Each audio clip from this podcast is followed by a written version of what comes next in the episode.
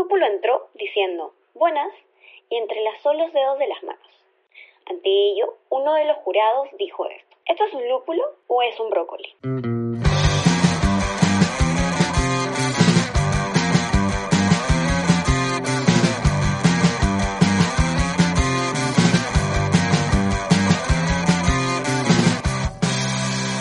Hola a todos, quiero empezar este episodio con la siguiente frase. Es posible hacer publicidad que promueva roles más equitativos entre hombres y mujeres. Pero queda la pregunta, ¿por qué hacerlo?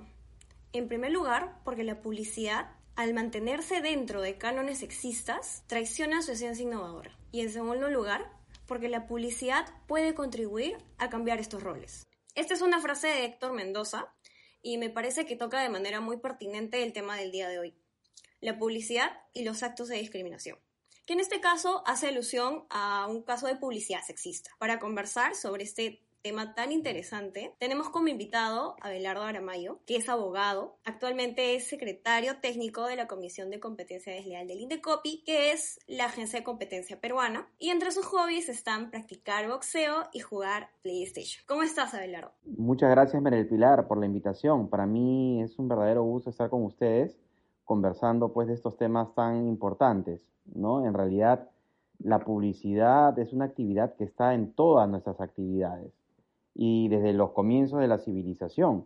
Lo único que han cambiado son los medios de comunicación, ¿no? Pero la publicidad como actividad implica comunicar una idea para persuadir al receptor de la comunicación para que compre un producto, un producto o contrate un servicio, siempre ha estado. Y es por eso también que es importante para eh, poder difundir ideas, roles, modas, ¿no? Por eso puede ser un vehículo muy importante, ya sea para hacer que se perpetúen roles o estereotipos, como bien dices, o ya sea para hacer que se asegure los valores que tiene la sociedad, ¿no? Los valores eh, educativos que buscamos inculcar para ver qué sociedad queremos ser más adelante. Totalmente de acuerdo contigo y en verdad muchas gracias por aceptar nuestra invitación. Quisiera partir, eh, digamos, esta primera parte eh, de, de la conversación con lo siguiente. En general, sabemos que todas las personas tienen derecho a no ser discriminados por ningún motivo y la publicidad, como bien has mencionado, es una herramienta de persuasión que en realidad no debería de utilizarse como un mecanismo para discriminar. Vimos la anterior frase que, que cité, que señalaba, por ejemplo, que incorporar discursos machistas o sexistas era un recurso muy utilizado en la publicidad. De hecho, creo que en la peruana era un recurso bastante utilizado. Sin embargo, creo que sería interesante partir explicando por qué es importante que una herramienta tan persuasiva como es la publicidad no induzca actos de discriminación. Excelente pregunta, María del Pilar, porque eh, en realidad la publicidad es un mecanismo, en primer lugar, de información. La publicidad lo que busca es transmitirnos información. No es una información que sea neutral, ¿no? sino que es una información direccionada para que compremos un producto o un servicio. También la publicidad busca persuadirnos para que adquiramos un producto o contratemos un servicio, ¿no? busca convencernos. Y la publicidad es un mecanismo de competencia. Si no hubiera publicidad, no podría funcionar la economía de mercado. Entonces tenemos que resguardar a la publicidad como un mecanismo de transmisión de información. Pero información al final que sea útil para los consumidores. Pero si dejamos que la publicidad sea un mecanismo para transmitir actos de discriminación, actos ilegales, actos antisociales, engaño a los consumidores, va a perder su valor como mecanismo fundamental en el tráfico económico. En realidad, si la publicidad pierde ese valor, además de transmitir estos valores, negativos, va a encarecer significativamente las transacciones en el mercado. Por eso que es deber de la autoridad resguardar la legalidad de la publicidad, para que no pierda ese valor como mecanismo importante de difusión de información útil a los consumidores en el mercado. Y además debemos recordar nuestra propia constitución política, ¿no? que establece el principio de igualdad, que tiene como correlato la no discriminación. Entonces, la publicidad no puede atentar contra estos derechos constitucionales fundamentales, ni en general con las normas de orden público que rigen a nuestro país. Desde mi punto de vista y en base a lo que hemos venido comentando, la publicidad no debería de tener solamente o no debería de ser vista solamente desde su finalidad económica, ¿no? Que es finalmente la de incentivar a la compra de algún producto o servicio. Sino también creo que al día de hoy, y teniendo en cuenta el nivel de influencia que tiene la publicidad digital sobre las personas, y tiene esa llegada mediante las redes sociales, creo que también debería distribuirse y tomar cada vez un poco más de relevancia este rol formativo tiene sobre la sociedad. Exacto. Nuestra sociedad ha ido cambiando y creo que todos hemos sido testigos de eso. Yo que tengo algunos años más, poquitos nomás que ustedes, yo me acuerdo la publicidad que había pues de bebidas alcohólicas hace unos 10 años o 15 años, en los que se cosificaba totalmente a la mujer, ¿no? Era, digamos, un medio decorativo dentro de la publicidad y todos los anuncios parecían hechos por el mismo publicista, ¿no? Que eran los amigos graciosos, que ya sea que estuvieran en el bar o en la playa y se dedicaban a ver a, a la chica y hacer comentarios eh, sexistas para vender eh, la bebida alcohólica, ¿no? Eso se repetía y, ojo, que es, esa argumentación, esa narrativa, se ha mantenido durante 10, bueno, desde que yo tengo uso de razón en la publicidad de bebidas alcohólicas, pero de un momento a otro fue cambiando. ¿Y por qué fue cambiando? Porque la gente, la sociedad empezó a tomar conciencia de que no era una forma idónea para posicionar ese producto. En realidad ningún producto. Y más que generar adherencia, generaba rechazo. Pero digamos que ahí la sociedad fue la que cambió la publicidad. La publicidad en ese caso eh, tenía no un rol formativo, sino un rol de perpetuación de conductas negativas, que al final se cambió por la misma presión social. Es por eso muy importante tener en cuenta esta finalidad que tiene la publicidad no necesariamente para obligar a los publicistas o a las empresas que den mensajes en un sentido determinado. O sea, no le puedes obligar a que, por ejemplo, tengan un lado educativo, no todos los anuncios publicitarios. Pero lo que sí puedes este, prohibir es que difundan publicidad que induzcan a la realización de actos de discriminación u ofensa, digamos, desde el aspecto de las cosas que no deben hacer. Eh, y ahí también tenemos un rol importantísimo, porque eso sirve para educar a la sociedad. Ya las personas no van a ver en la televisión conductas que son sumamente negativas, ilegales, no denigratorias, no, no las va a ver normalizadas en la publicidad. Claro. Yo creo que en este punto, y me parece muy acertado lo que has comentado, creo que vale la pena mencionar cómo es que la percepción de una determinada publicidad que contiene tintes discriminatorios ha ido cambiando, ¿no? En estos días la sociedad ya no tolera este tipo de mensajes machistas, sexistas, homofóbicos. ¿no? Ahora, hay una tesis eh, bien interesante en la PUC que está escrita por Cristina Valega, que menciona que antes quizás un comercial, al momento de criticar un comercial sobre el contenido del comercial en general, podría decirse que era de mal gusto. Decían como que sí, esto moralmente no parece eh, no parece ser correcto, es de mal gusto, un mal chiste, pero no pasaba de ahí, ¿no? Pero en realidad el tema no, o no le pareció será de bueno o mal gusto, es que realmente responde a nivel jurídico a una vulneración de un derecho, que es el derecho a no ser discriminado por cualquier motivo, lo cual, como bien has comentado, se encuentra estrechamente vinculado con el derecho a la, igualdad que es un derecho, el derecho que tenemos todos a ser tratados como iguales. De hecho, en este análisis que, de esta tesis, eh, ella hace un análisis sobre varias resoluciones antiguas del INDECOPI, donde identifica varios estereotipos negativos, en ese caso género, que se hallaban en distintas piezas publicitarias. De un total de 33 resoluciones, se determinó que el 71% de ellas contenían elementos sexistas de cosificación de la mujer, es decir, que presentaban a la mujer como un objeto de deseo sexual.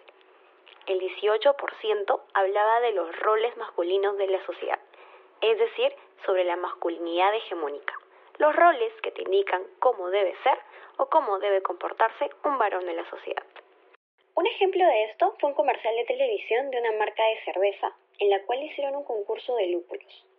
Uno a uno los lúpulos se iban presentando y eran evaluados por un grupo de jurados. Un lúpulo entró diciendo, buenas, y entrelazó los dedos de las manos.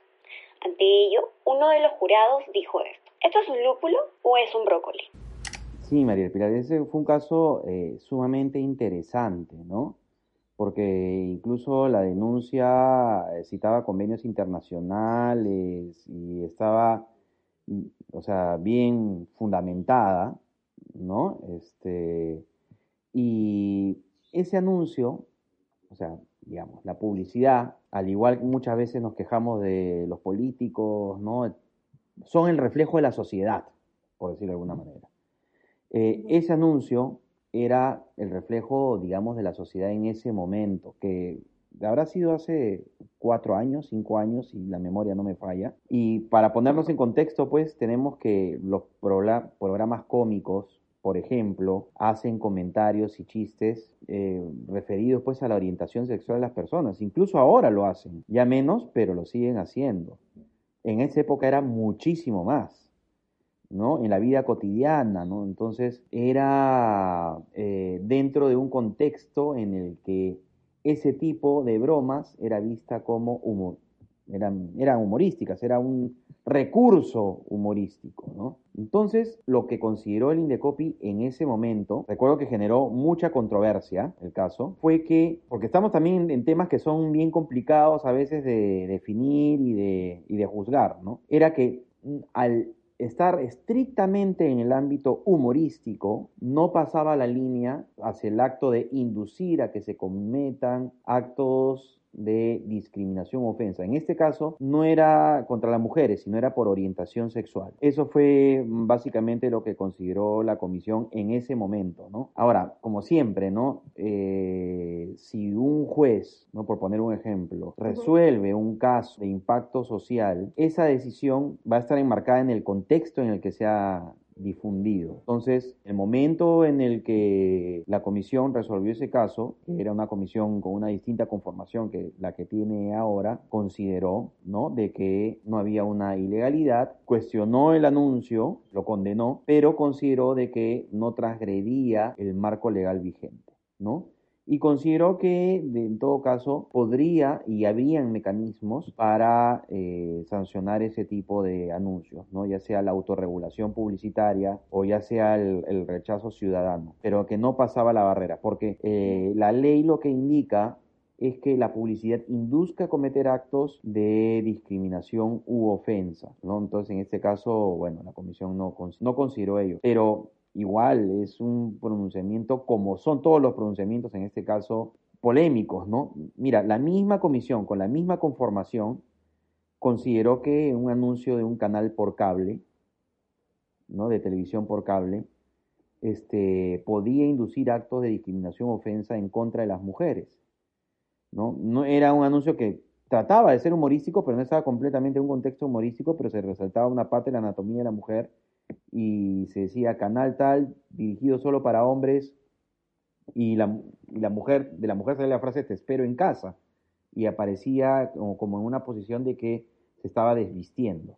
¿no? Entonces, este, claro, ahí la comisión incluso actuó de oficio, ¿no?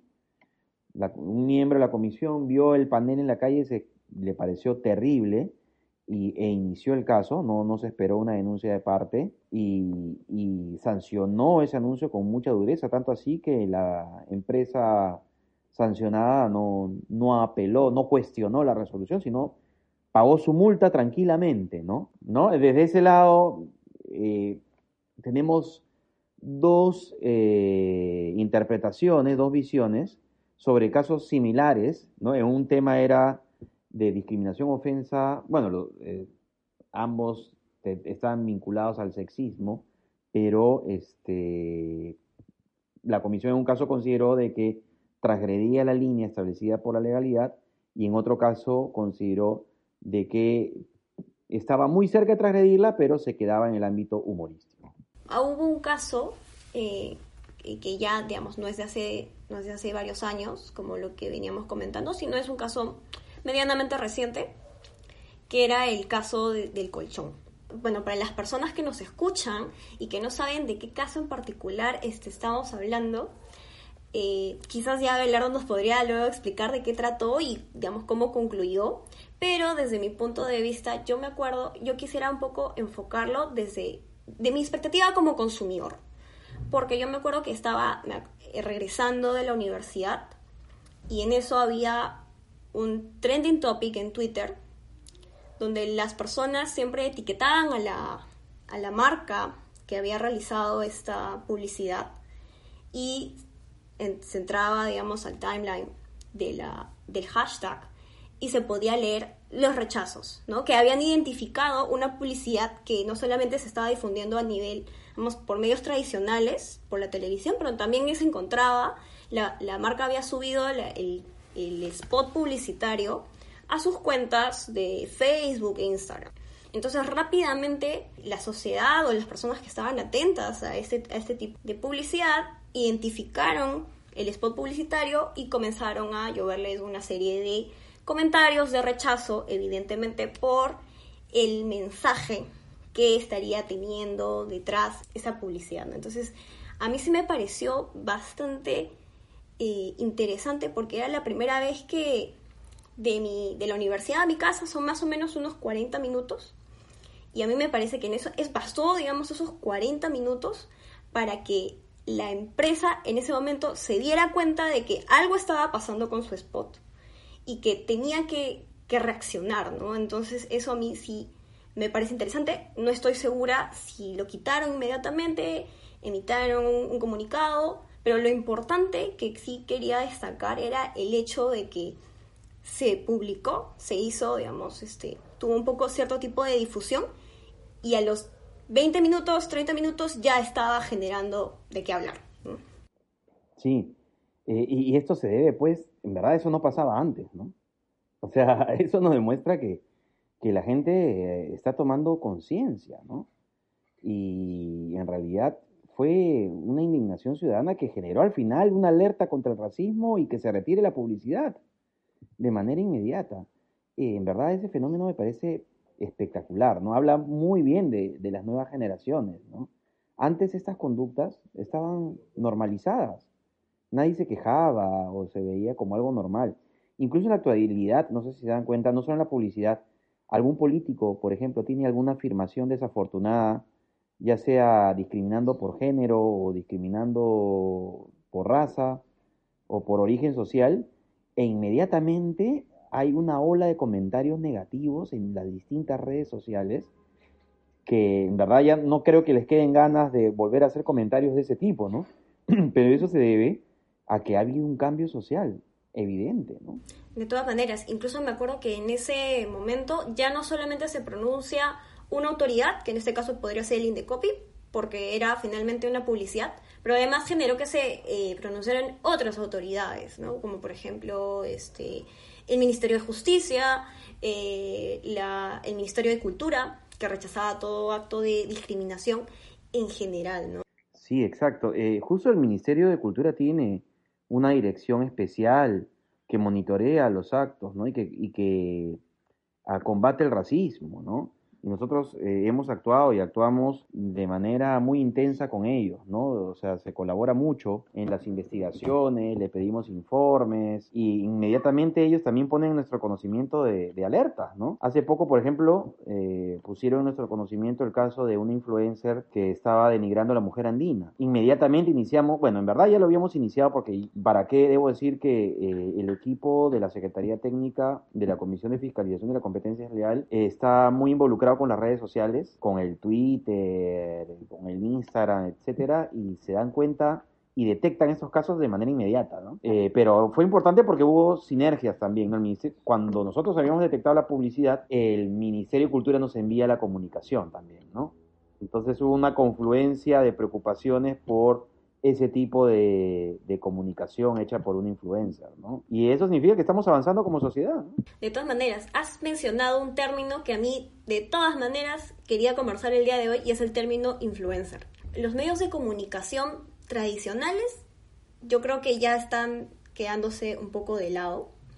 Y es la publicidad digital la que ha ganado quizás un mayor protagonismo, ahora también con la entrada de estos nuevos estos terceros, que son los denominados influencers, que sabemos, creo que hasta objetivamente se podría cuantificar a, cuántas personas llega su contenido a través de sus redes sociales. Pero cuando estamos ante un influencer que efectivamente brinda publicidad, pero que podría tener esta publicidad en particular algún acto de discriminación. Para las personas que no saben mucho, ¿cuál sería el ámbito de responsabilidad que puede llegar a tener el influencer como persona? O dicho en términos mucho más sencillos, ¿hasta qué punto un influencer va a ser responsable por lo que dice a través de esta publicidad que obviamente hay una marca detrás? Sí, exacto. Eh, precisamente eh, el tema de los influencers es todo un mundo, ¿no? Que está creciendo muchísimo.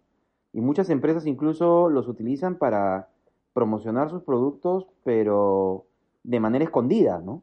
O sea, no les pagan directamente, les dan regalos, o por ejemplo, hacen un pago anual, ¿no? Diciendo, mira, son embajadores de la marca, etcétera.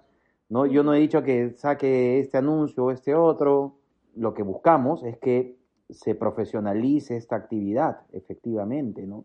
Y si es que estamos ante publicidad, el influencer definitivamente es responsable por la forma de la publicidad, ¿no? Por la forma como llega, por su contenido. Es decir, el influencer no podría ser responsable, por ejemplo, si vende una zapatilla y dice que la zapatilla es de cuero cuando no es de cuero porque el influencer como agencia, como una agencia de publicidad, eh, no tiene cómo saberlo, no es un perito, ¿no? O sea, él cree en lo que le dice la empresa. Digamos que lo que está en juego ahí es su credibilidad, si es que difunde publicidad engañosa. La empresa tendrá que asumir una sanción por difundir y contratar publicidad engañosa. Pero si es que el influencer vende la zapatilla, pero la vende eh, mostrando actos de discriminación, perpetuando pues prejuicios, entonces en ese caso, ahí sí es responsable personalmente, porque él es el que ha ideado, él es el que ha creado la publicidad. Entonces, la empresa siempre va a ser responsable, en ese caso va a ser responsable la empresa, pero el influencer también,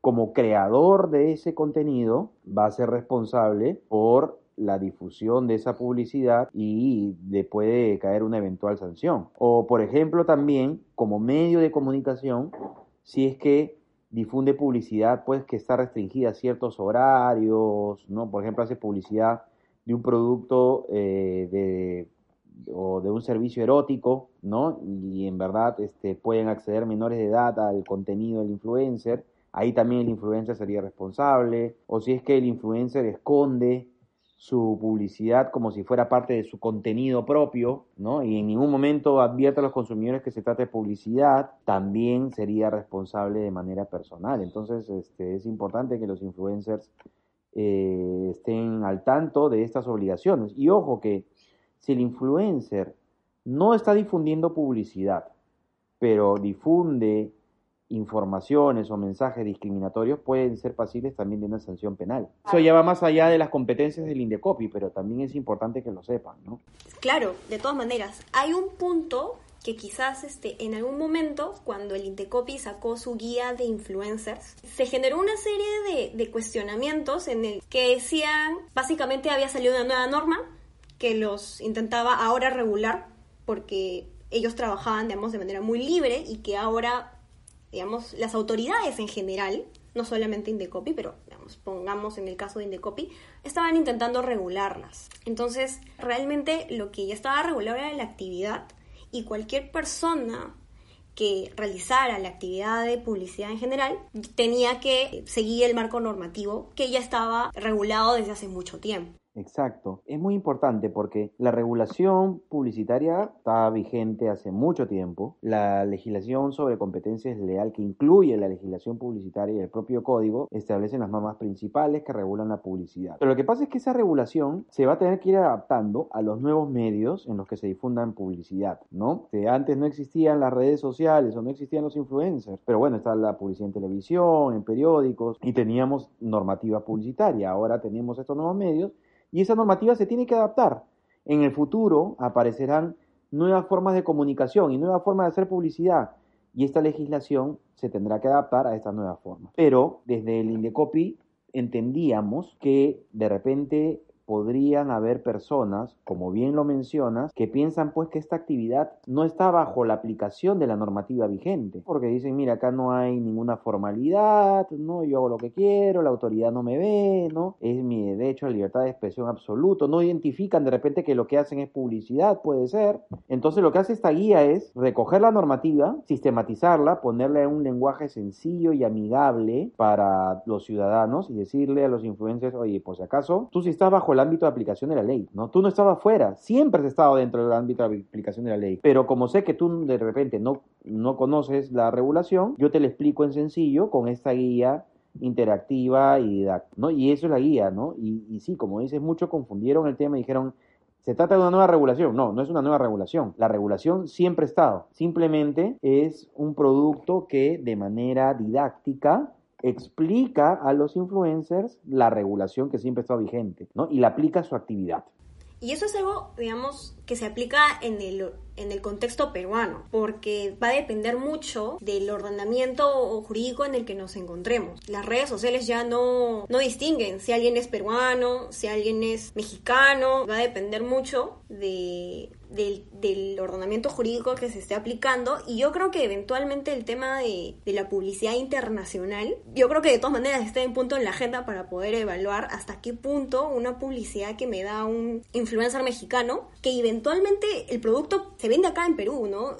Cada vez más estamos mucho más conectados, eso quizás eventualmente se podría evaluar, porque ya los peruanos ya los, los influencers peruanos tampoco ya tampoco no tienen solamente público peruano, sino tienen público de otros países. Claro.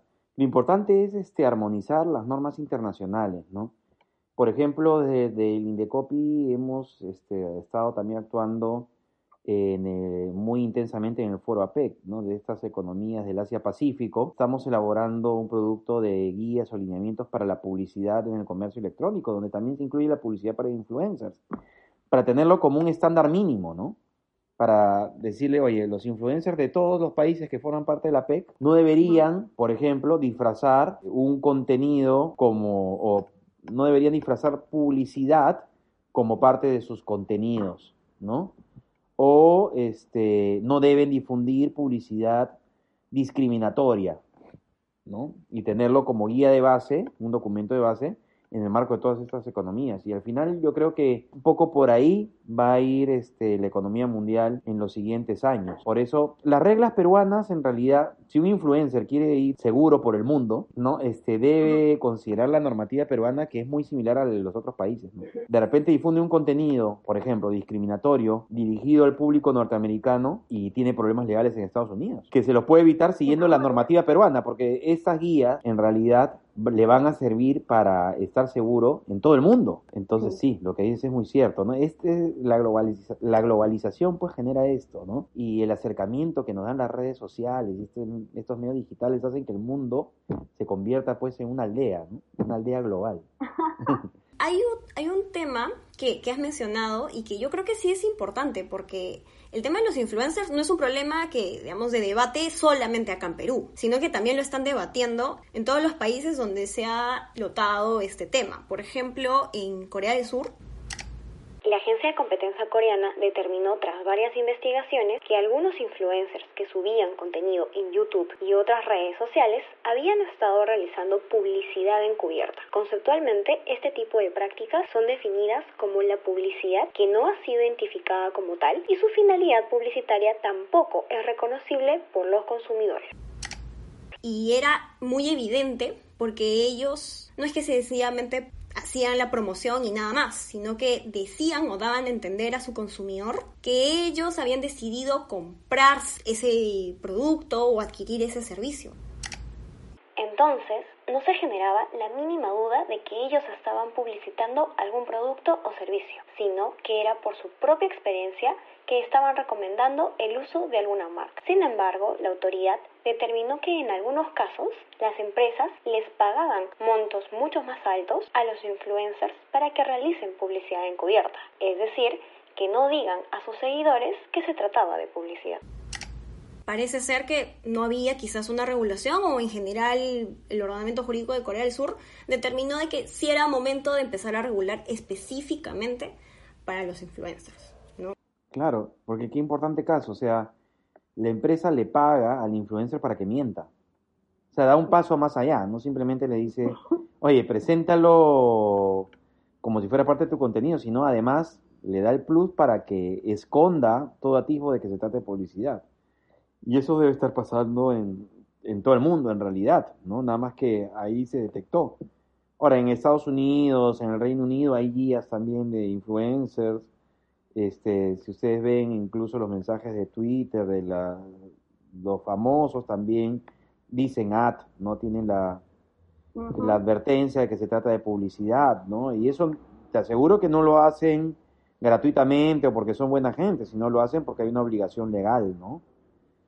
Pero sí, claro, los países que no lo tienen regulado van a tener que regularlo, porque en verdad eso se va a convertir en un mecanismo para engañar a, los consumidores. ¿no? De hecho, yo creo que en algún momento vamos a estar discutiendo en qué lugar de la pantalla era idóneo colocar que una publicidad estaba pagada o no. Debiste poner durante toda la transmisión que era publicidad pagada. Pero tú solamente lo mencionaste en la descripción o lo pusiste al inicio del, del video, ¿no? Creo que incluso los propios consumidores van a empezar a decir, oye, yo compré pensando que efectivamente no era pagado, no di la descripción. Yo sé que tú lo pusiste, pero no la vi. Entonces deberías de pensar en el resto de personas como yo que no ven la descripción de las cosas y que deberías de poner.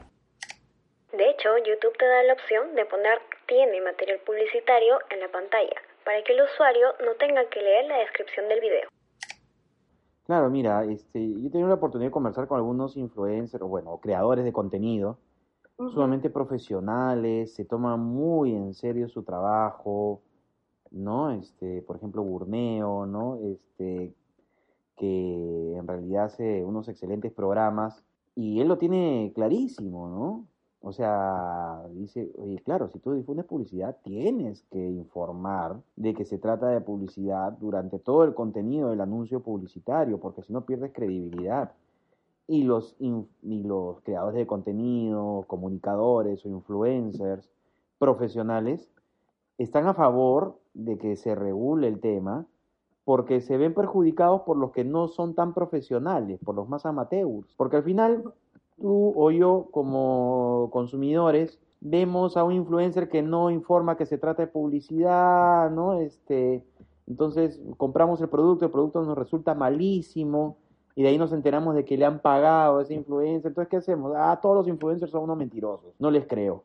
Y migramos hacia otros medios. Por eso yo al comienzo decía que buscamos resguardar a la publicidad como mecanismo de transmisión de información. Si nosotros perdemos la confianza, la fe en ese mecanismo, entonces ese mecanismo va a perder valor y se va a encarecer en realidad el tráfico económico para todos, nos va a perjudicar a todos. Entonces, por eso justo los más profesionales buscan que se profesionalice y que se regule adecuadamente, ¿no? Por eso en la guía ponemos que cuando difundes publicidad en un video, tienes que ponerlo durante todo el video, ¿no? Porque de repente tú arrancas el video a la mitad, ya pasaste la parte que decía publicidad y no te enteraste que estabas ante una publicidad, por ejemplo, ¿no?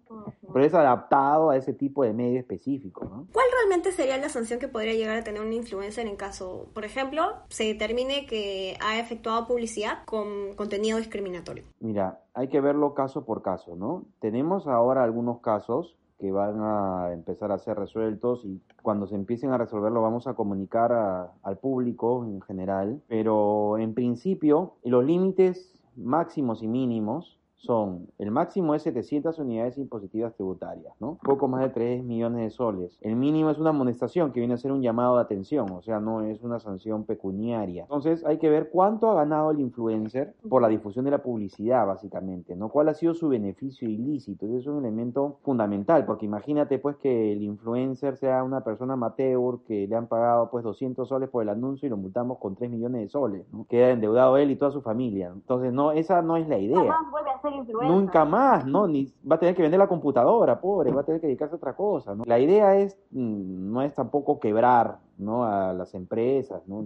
Ni generar ese tipo de problemas. La idea es desincentivar la conducta, ¿no? Entonces, eh, habrá que ver cuál ha sido el beneficio que ha obtenido y verla generar como circunstancias agravantes, si que ha sido un contenido discriminatorio, cuál ha sido el alcance de esa publicación, ¿no? cuál es el daño que se ha generado a los consumidores y el mercado, cuál ha sido la probabilidad de que la autoridad pueda detectar esa infracción, ¿no? entre otros elementos para tomar una decisión que desincentive esa conducta, es decir, que haga que ya no tenga ganas de volverla a cometer, pero que de otro lado no, no lo quiebre. ¿no? Tampoco, claro, exacto. Eso es lo que, lo que nosotros buscamos con el, el, término de la razonabilidad y la proporcionalidad en general de la sanción. ¿no? Tampoco no es la idea, creo yo, asustar a los influencers y que nunca más vuelvan a aceptar ningún tipo de, de, acercamiento con la marca, ¿no? Que finalmente si es que eso no pasa, ahí se frustra un, un ciclo virtuoso de compras, ¿no? O de posible adquisición de producto, que es algo que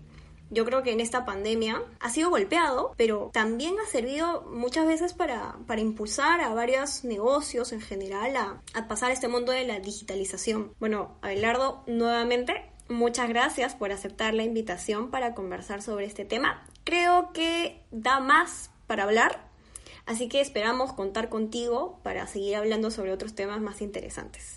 María Pilar, ah, muchísimas gracias por la invitación. Me he sentido muy a gusto, he estado muy cómodo y bueno, deben recordar que desde el Indecopy estamos de manera proactiva siempre supervisando el mercado, investigando estas materias, porque la idea es que eh, no nos sobrepase la tecnología ni las problemáticas, sino que la autoridad siempre tiene que estar a la vanguardia, ¿no? Para defender los intereses de los consumidores.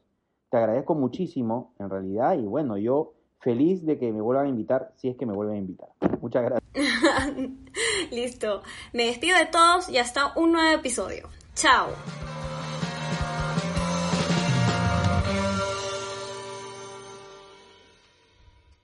ClidaCat es un espacio producido por Logitech, una organización sin fines de lucro dedicada a la divulgación de temas de tecnología y derecho. Visítanos en nuestras redes sociales Facebook e Instagram. También agradecemos a Code Arts por la excelente pieza musical que nos ayuda a amenizar nuestras conversaciones. Escucha su música a través de Spotify y YouTube y visítelos en Facebook como Code Arts.